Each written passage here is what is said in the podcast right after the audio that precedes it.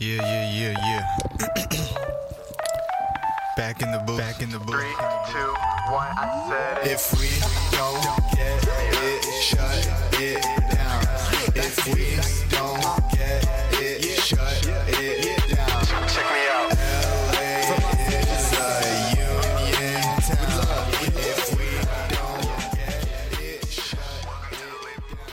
sehr wahrscheinlich verbringst auch du äh, nicht einen kleinen Teil von deiner Freizeit im Kino, auf Netflix oder auf einer anderen Streaming-Plattform.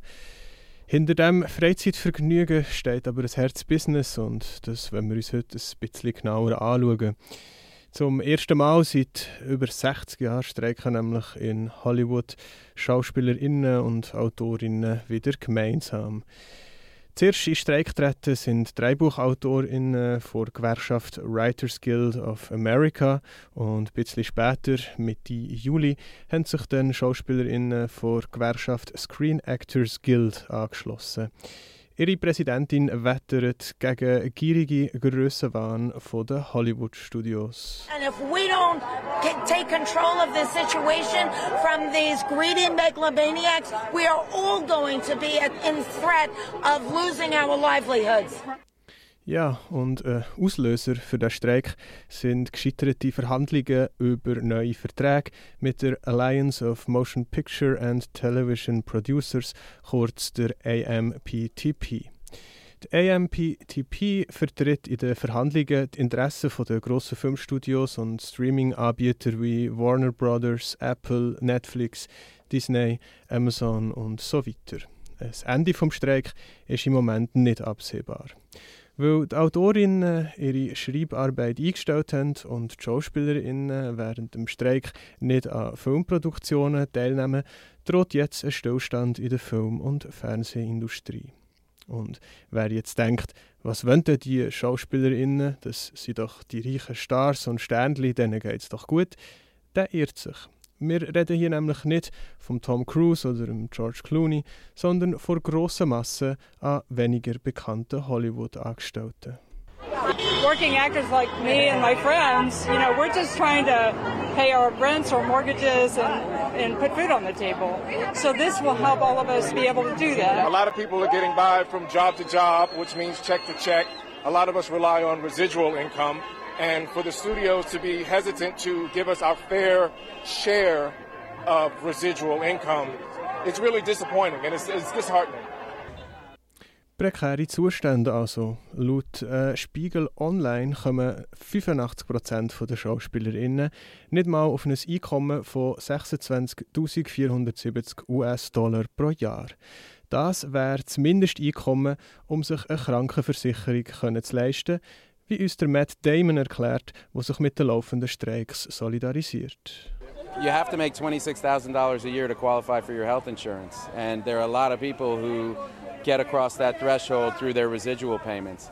And so, you know, we can go long stretches without working and, and not by choice, obviously. And, and, and we have to find a way to bridge so that, so that those people who are on the bubble are taken care of. And, you know, and it- it's just got to be a fair deal. We got to get what we're worth, and um, there's there's money being made, and, and it needs to be allocated in a way that takes care of people who are who are on the margins. Aber um was geht es überhaupt in den gescheiterten Verhandlungen zwischen den grossen Konzernen und den Filmschaffenden? Einer der Streitpunkte ist der Einsatz von künstlicher Intelligenz. Die Schauspielerinnen wollen verhindern, zunehmend durch KI generierte Avatar ersetzt zu werden. Das ist ein Szenario, wo insbesondere auf Nebendarstellerinnen und Statistinnen, also die eher schlecht verdienenden, können zutreffen die Autorinnen wiederum fürchten sich davor, dass Drehbücher und Skript von KI-Textgeneratoren erstellt werden. AMPTP betont zwar immer wieder, dass KI nur unterstützend und nicht ersetzend soll eingesetzt werden das hat aber erstens damit zu tun, dass man Urheberrecht nur geltend machen kann, wenn ein Werk von einem Mensch hergestellt worden ist. Und ändert zweitens auch nicht daran, dass ein gewisser Anteil von bis jetzt menschlicher Arbeit durch KI übernommen werden Beim zweiten Streitpunkt geht es um die schlechten Vergütungen im Streaming-Bereich. wenn eine Serie oder ein Film ausgestrahlt wird, haben alle Beteiligten Anspruch auf einen Anteil am Gewinn. Die Anteil nennt man Residuals. Im Streaming-Bereich sind die Residuals vergleichsweise sehr tief.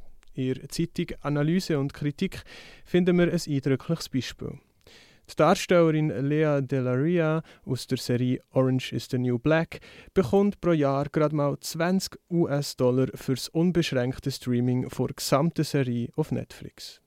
Für Netflix selber ist die Serie eine gewaltige Einnahmequelle. Lea Delaria hat äh, im Zug vom Streik auf das hingewiesen und hat gefragt, wie viel denn eigentlich der Ted Sarandos, also der CEO von Netflix, genau verdiene. Die Antwort: 20 Millionen US-Dollar Grundgehalt pro Jahr. Rechnet man noch die Aktien und Boni dazu, das sind ungefähr 50 Millionen. Am 11. August hat es äh, für einen Moment so ausgesehen, als würde ein bisschen Bewegung in die Sache hineinkommen. Die grossen Filmstudios und Streaming-Anbieter haben den DrehbuchautorInnen ein Angebot gemacht, wo unter anderem Gehaltserhöhungen und Zusagen für Mindestbeschäftigungen enthalten hat.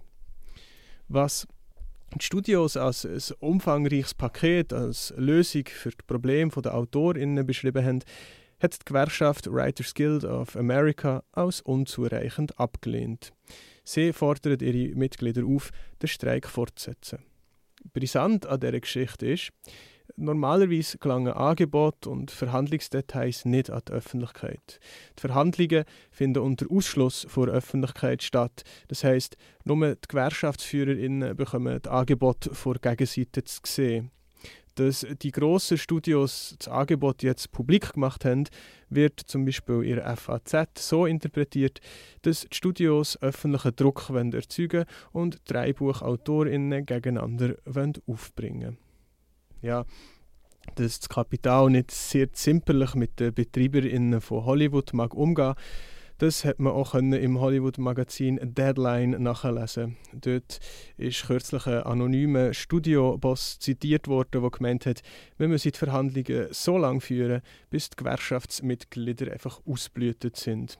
Äh, das Ziel besteht eigentlich darin, die Sache so lange zu laufen, bis die Gewerkschaftsmitglieder ihre Wohnungen und Häuser verlieren. Ja, und angeblich rechnen die grossen Studios damit, dass es im Herbst so weit ist und sie dann die Bedingungen für ein Abkommen können diktieren Yeah, yeah, yeah, yeah. Back in the book. Back in the book. Three, two, one, I said it. If we don't get it shut